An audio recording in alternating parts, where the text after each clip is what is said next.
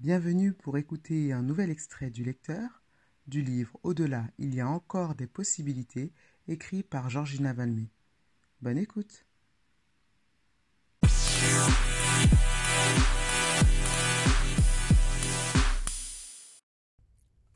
En novembre 2010, je prêchais pour la première fois lors d'un programme de jeunesse.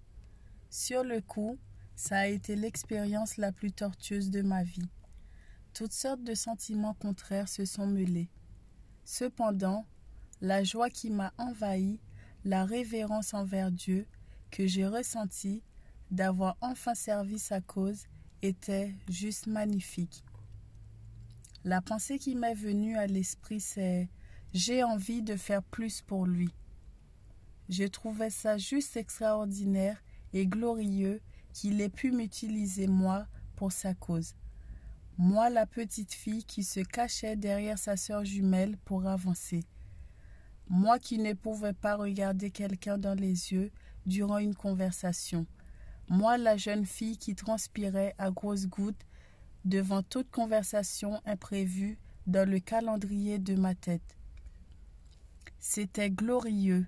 Et tu vois, c'est aussi pour cela que j'écris.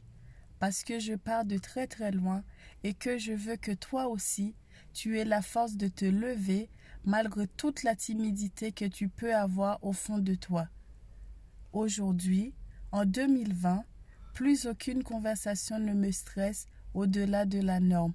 Plus aucun passage dans la foule ne me fait vaciller. Et tout ça parce qu'il l'a fait pour moi, parce qu'il a agi.